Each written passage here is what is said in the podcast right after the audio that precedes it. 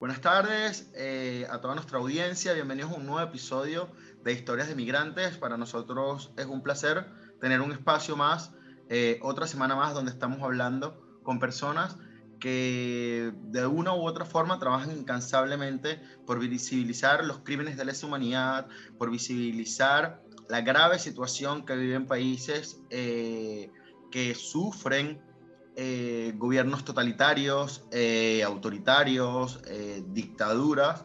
Y en esta ocasión vamos a hablar con un activista, con un defensor de derechos humanos, que también le tocó migrar y nos va a contar su historia como migrante, como activista venezolano y nos va a hablar un poco de cómo ve a, a su país. Para nosotros es un placer tener a Miguel Ángel Martínez esta tarde. Así que, Miguel Ángel, bienvenido. Cuéntanos quién eres, qué haces, dónde estás y, ante todo, muchísimas gracias.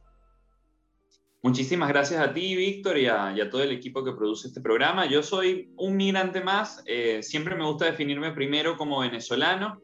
Eh, mi nombre es Miguel Ángel Martínez. Soy de Coro, Estado Falcón, un lugar maravilloso que ojalá que todos los que, los que escuchan esta, esta conversación entre nosotros tengan la oportunidad, si no lo conocen, de conocerlo, así sea eh, por, por las herramientas que nos permite el Internet. Soy abogado de profesión, soy locutor y tengo estudios en artes audiovisuales. Eso lo hice todo en Venezuela.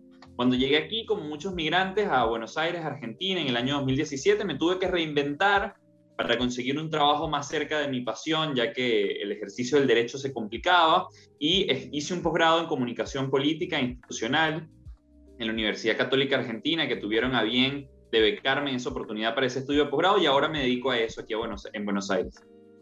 Muy, muy increíble, eh, muy bueno lo que nos cuentas, además, qué, qué, qué energía, ¿no? Que, que, le metes a esto. Eh, me adhiero a tus palabras, que coro es increíblemente hermoso, así que también sumo la invitación a que, a que lo vean, así sea por redes sociales o por las, las plataformas digitales.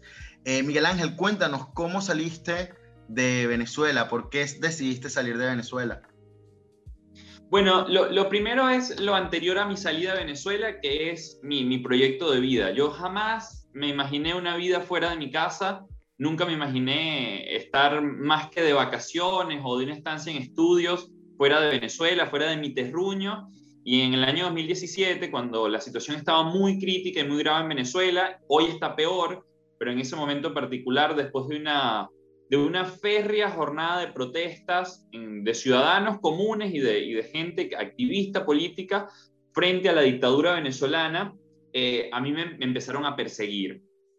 Y esa persecución, que, que, gracias a Dios y a muchísima gente buena que siempre me ayudó, nunca terminó en una detención arbitraria, como, como ha sido el destino de muchos de los venezolanos que alzamos la voz con fuerza, eh, empezó a generar en mi familia eh, una, no sé si llamarlo psicosis, pero sí una preocupación muy importante, sobre todo en mi mamá, porque en mi casa llegaban notas de que me habían secuestrado, le mandaban mensajes de texto diciendo que por ahí no volvía, eh, y una amenaza de una detención que, me hizo ocultarme en el monte, en el campo, durante unos días, eh, fue yo creo que el detonante para, para, para que se diera mi salida de Venezuela.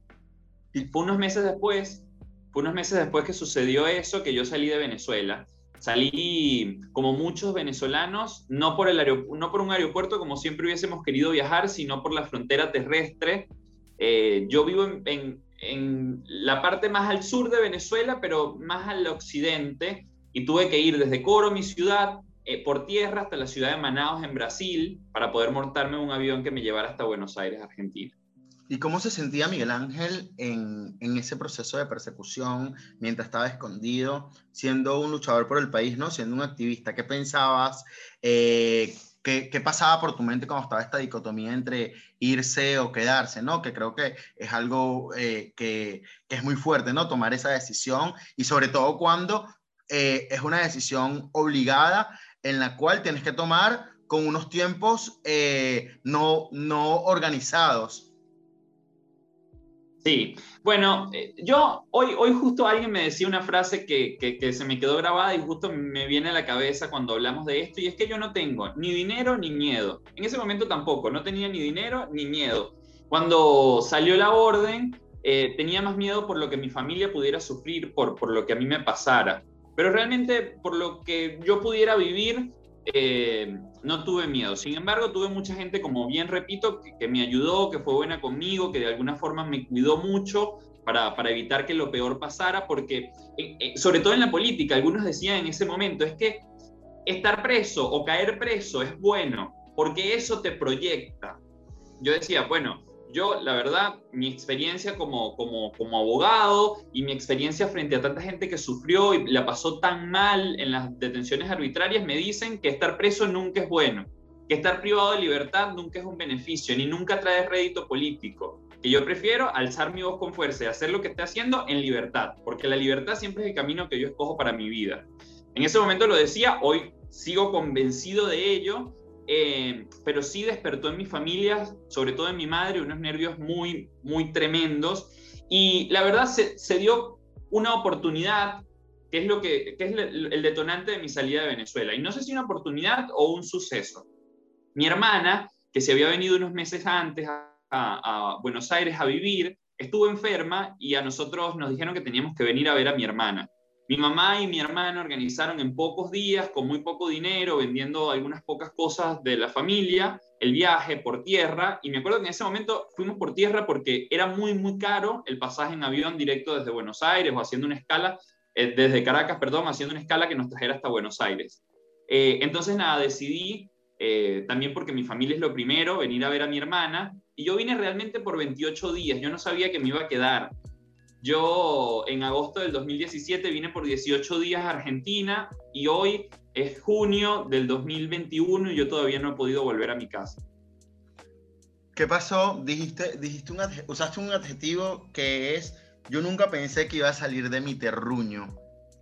Eh, ¿Qué significa Venezuela para ti y qué pasó? Son dos preguntas. No, la primera, ¿qué significa Venezuela para ti? Y la otra, ¿Qué pasó en este contraste cuando llegaste a Argentina? ¿Cómo te recibió eh, y cómo la ves como del punto de vista de migrante, eh, sobre todo considerando eh, tu, tu, postura fehaciente de no querer salir de Venezuela?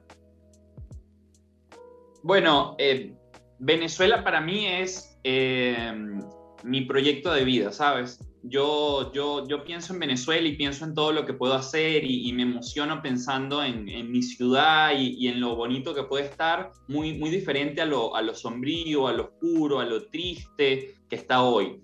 Y, eso siempre me movió. Eh, yo no sabía que iba a ser tampoco una carrera en la política hasta que en el 2014 el asesinato de, de tres jóvenes en una jornada de protesta me conmovió lo suficiente como para decir, mira, yo tengo que sumarme aquí y, ser parte del cambio. Y, no digo esto como una frase cliché de lo que nos metemos en política, sino de verdad yo quiero hacer algo. Y no sé si ese algo sea desde un puesto, desde un cargo, de lo que sea, pero yo creo que esto así no puede continuar. Y eh, bueno, ahí ese, ese germen, digamos, fue creciendo y logró que yo empezara con, mi lucha desde la política. Ahora, mis planes, porque viste que uno se proyecta cómo quiere vivir y qué es lo que quiere hacer en la vida, de un día para el otro cambiaron, porque yo me vine 28 días dejando planes, trabajo, activismo, amigos, familia, y de un día para otro amanecí en Buenos Aires eh, con una realidad totalmente distinta, pero además con, con, con un propósito que yo en ese momento no lo conocía, que era el propósito de eh, lo que yo no había hecho por unos años, que era dedicarme a mí y a mi, y a mi pasión, que es Venezuela. Mi, mi ahora mi objetivo era cuidar de mi familia.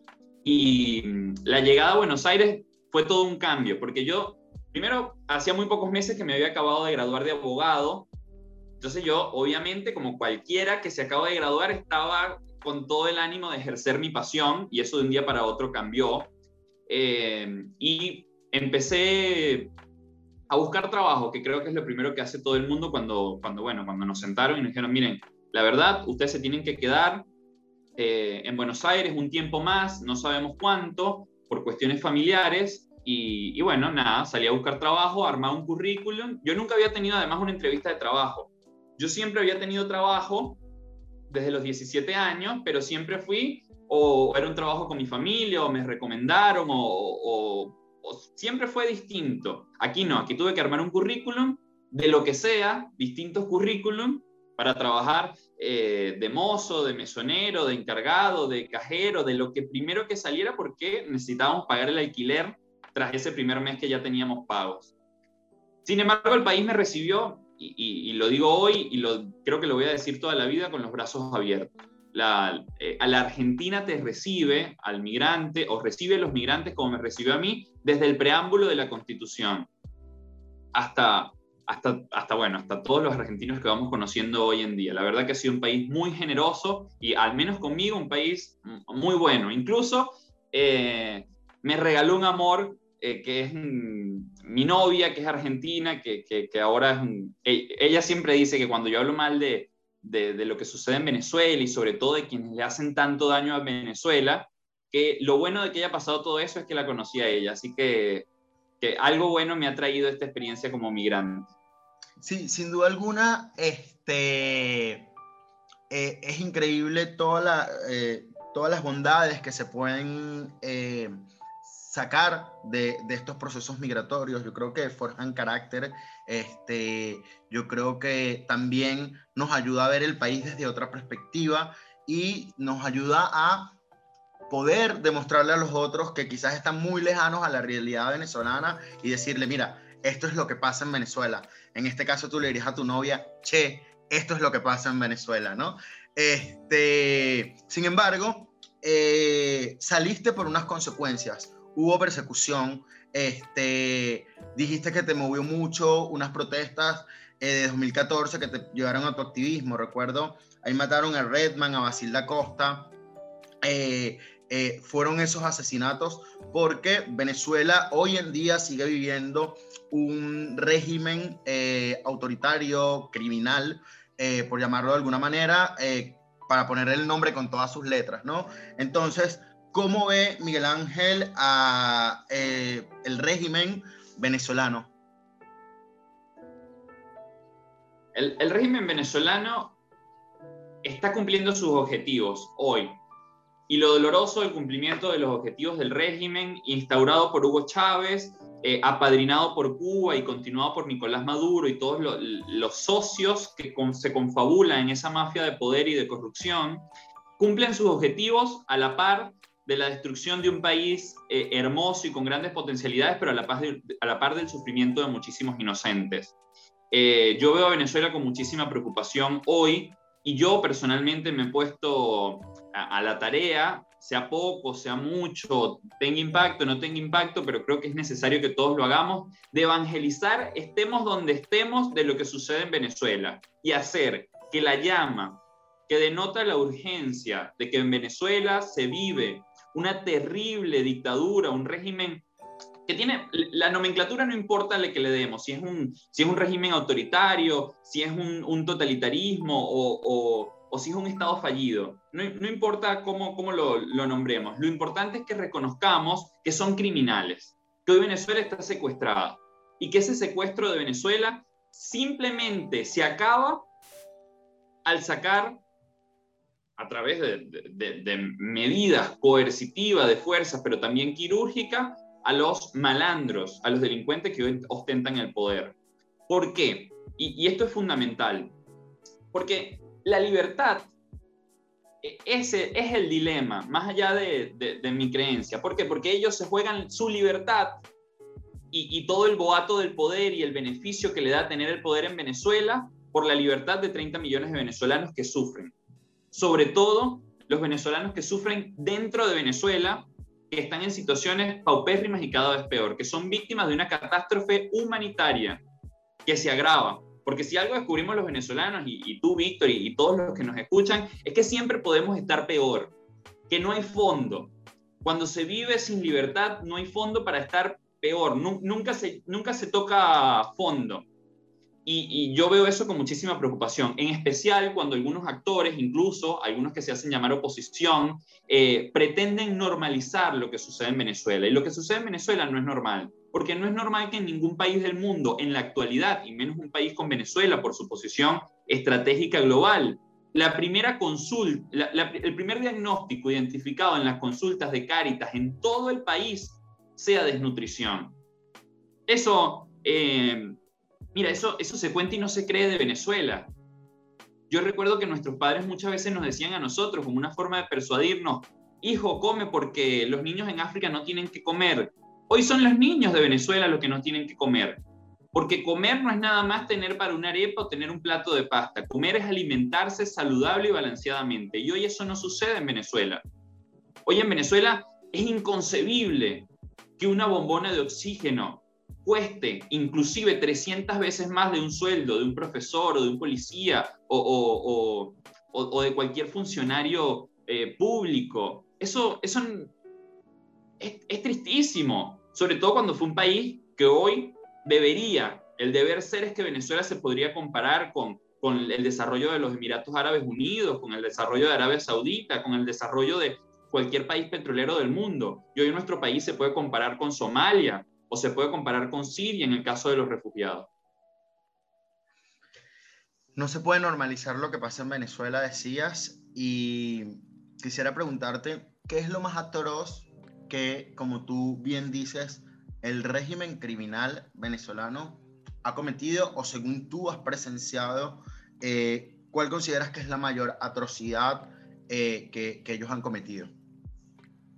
Hay, dos cosas. Una, cuando se vulnera la, la, dignidad de un ser humano, se está vulnerando la dignidad de todos los seres humanos del mundo, en especial de los seres humanos que comparten con nosotros una nacionalidad, eh, una forma de ser, eh, unas características comunes, sobre todo culturales, cuando se atenta contra la dignidad de las personas que se parecen a nosotros y que sufren lo que nosotros sufrimos, creo que, no hay vuelta atrás. Pero lo peor, después de eso, lo más grave, es que el, socialismo del siglo XXI ha sacado lo peor de nosotros como sociedad.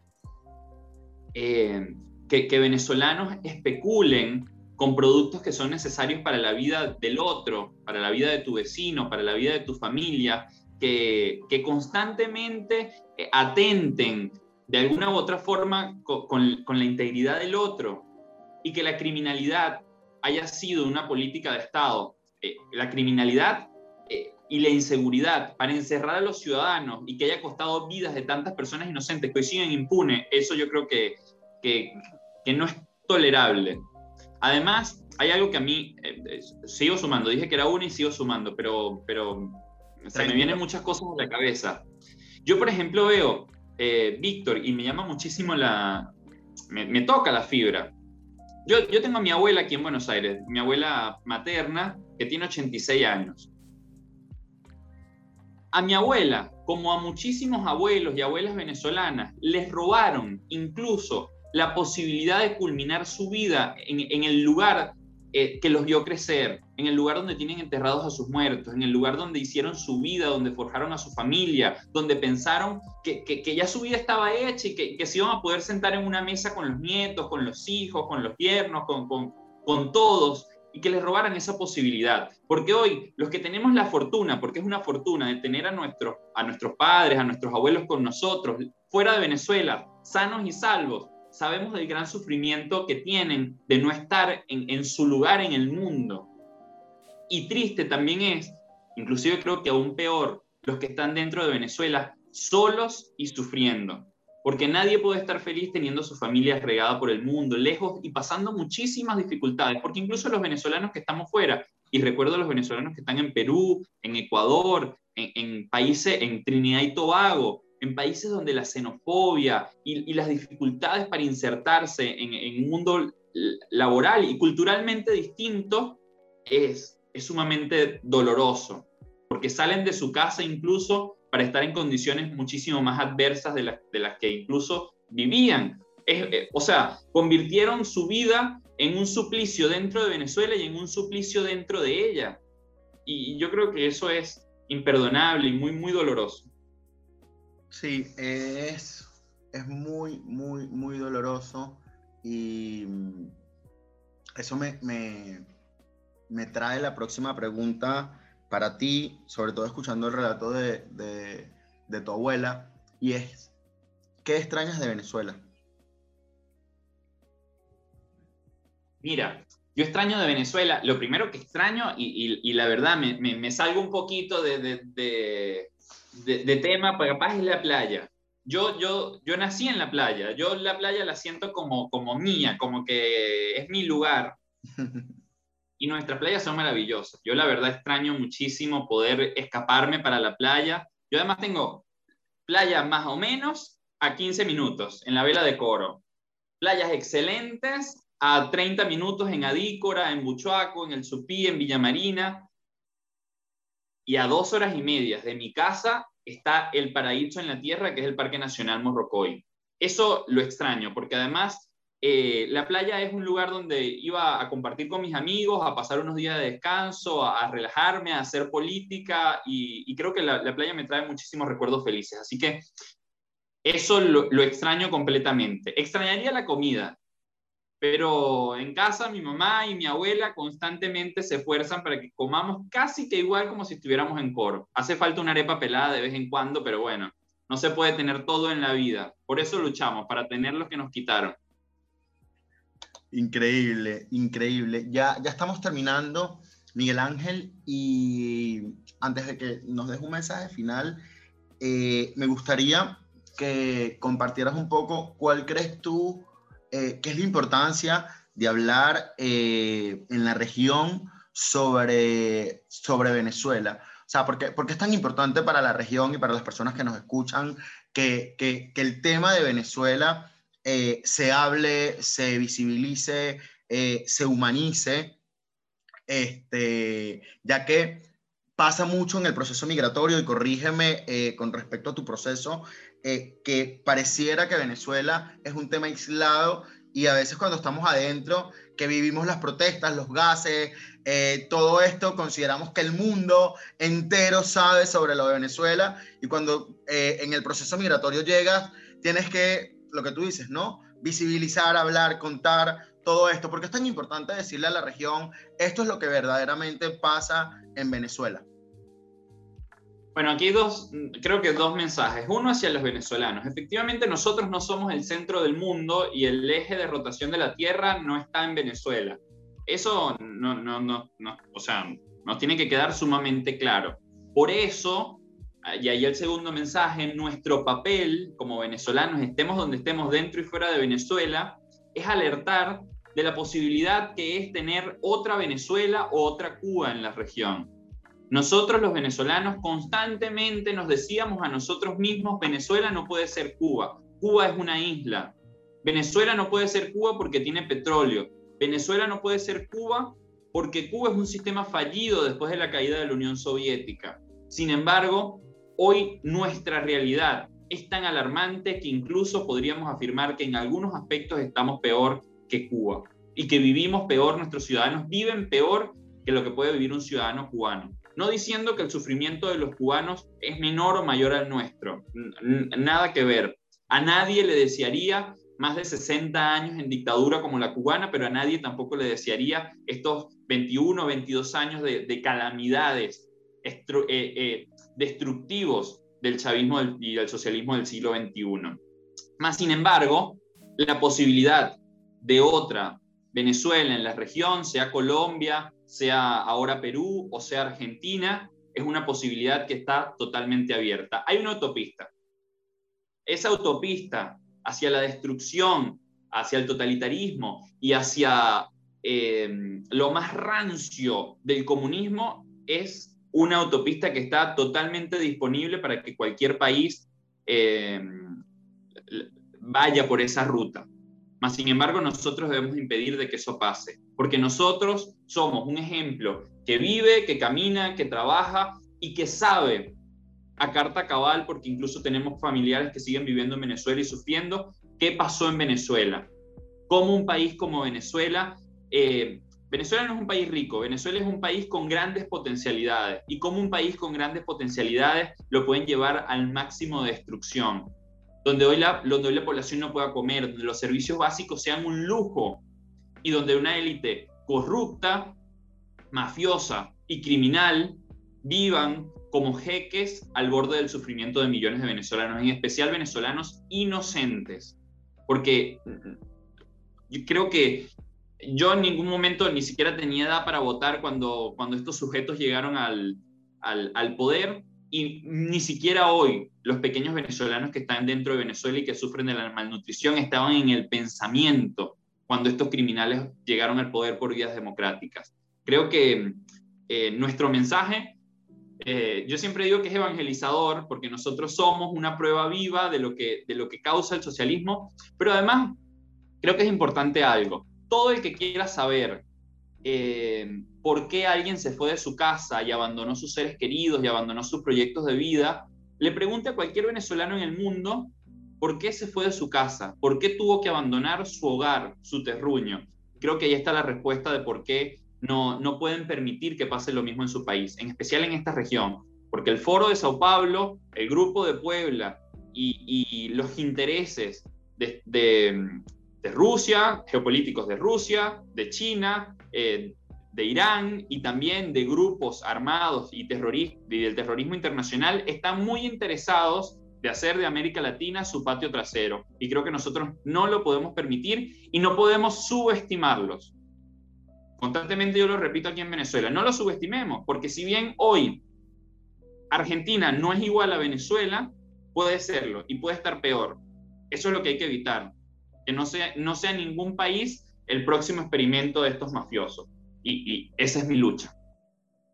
Felicitaciones por tu lucha, que la verdad eh, no solamente es loable, sino que hay un momento, y con tu energía creo que puedo verlo, eh, se convierte en un deber y en una responsabilidad hacerlo por muchísimas razones, entre ellas, eh, y esta es la última pregunta, o el último mensaje que me gustaría que dieras, Em, entre ellas es todas estas rupturas que generan estos sistemas de, gobiernos eh, y todas estas migraciones que sin duda alguna, a pesar de que eh, algunos conseguimos espacios em, en diferentes países, entendemos que no es nuestro país y al saber que no es nuestro país hay una diferencia, pero no solamente eso causa la diferencia. La diferencia parte de algo tan elemental como lo representan las rupturas de las familias que, se generan en millones de ciudadanos latinoamericanos por la situación que está pasando y que como tú muy bien decías puede seguir pasando. En ese sentido, Miguel Ángel, ¿qué mensaje le das tú a las familias nicaragüenses, cubanas y venezolanas que hoy sufren dentro de sus países la partida eh, física a otro país eh, de sus familiares y seres queridos, sobre todo entendiendo en tu historia de migrantes que emigrar, si bien es cierto, muchos venezolanos le metemos todo el coraje, no es un proceso sencillo. No es un proceso sencillo, no es un proceso fácil, pero sin lugar a dudas, lo primero que tenemos que preservar es nuestra vida y a veces preservar nuestra vida también es preservar nuestra libertad y la integridad de nuestra familia. A veces cuando huimos de regímenes que te asfixian y que prefieren, eh, y, lo decía Orwell eh, de, forma maravillosa en la religión de la granja, la rebelión de la granja, el, el único enemigo bueno es el enemigo muerto. A veces estos regímenes prefieren el silencio absoluto de una voz ante el ensordecedor grito de la libertad. Y yo creo que a veces eh, vivir lejos de su patria y de su terruño y alzar, la voz con fuerza desde donde se esté también es una forma de, colaborar, pero en especial cuando hay que preservar la vida. Hoy, hoy los nicaragüenses, hoy los cubanos, hoy los venezolanos tienen que huir muchas veces en contra de su voluntad simplemente para poder preservar su vida y su libertad. Y, yo lo que quisiera que sientan es que no están solos, porque estoy convencido sobre todo en, el caso cubano, que la liberación de Venezuela también colaborará en la, liberación y en la democratización de la Cuba que viene. Un sistema como el cubano no es perdurable en el tiempo. Y el ejemplo más grande de eso, y sobre todo en el tiempo moderno y en un mundo globalizado, el ejemplo más grande de eso es la Unión Soviética y cómo se desboronó y cómo el sufrimiento que hoy pasaron en, otros lugares del mundo, hoy, hoy, hoy son museos que nos recuerdan hacia dónde no debe ir la humanidad. Mañana, cuando consigamos la libertad de Venezuela, les recordaremos al mundo entero por dónde tampoco debe ir la humanidad y en especial por dónde no debe ir Latinoamérica, que hoy está sumida y sobre todo con, con estos grupos que generan y reproducen y multiplican la pobreza, eh, intentan quedarse en el poder para desde el poder y sobre todo con las herramientas que nos da la democracia, hacer las más grandes atrocidades en el nombre del amor, en el nombre del pueblo y en el nombre de todos, como lo hicieron en Venezuela, un país eh, hermoso, hoy sumergido en la miseria. Muchísimas e infinitas gracias, Miguel Ángel, por cada una de tus palabras que no solamente nos generan más ansias de libertad, sino que también vienen eh, muy llenas de energía, de verdad, de conocimiento. La verdad, te felicito por todo lo que estás haciendo, te felicito por ser un evangelizador de, como tú bien dices, eh, de lo que verdaderamente pasa en, en Venezuela. Gracias por permitirnos a nosotros eh, poder de una u otra forma agregar valor a través de tu, de tu historia. Y gracias eh, por continuar con la lucha, que a veces como migrantes es complicado porque la realidad a veces pareciera que nos está arropando, pero tú eres una muestra de que por mucho de que podamos sentir que eso pasa, hay que seguir adelante y no hay que dejar la lucha. Eh, esto fue parte de Historias de Migrantes, hoy con el señor Miguel Ángel Martínez y estaremos hablando, nos estaremos viendo, perdón, en un próximo capítulo de Historias de Migrantes.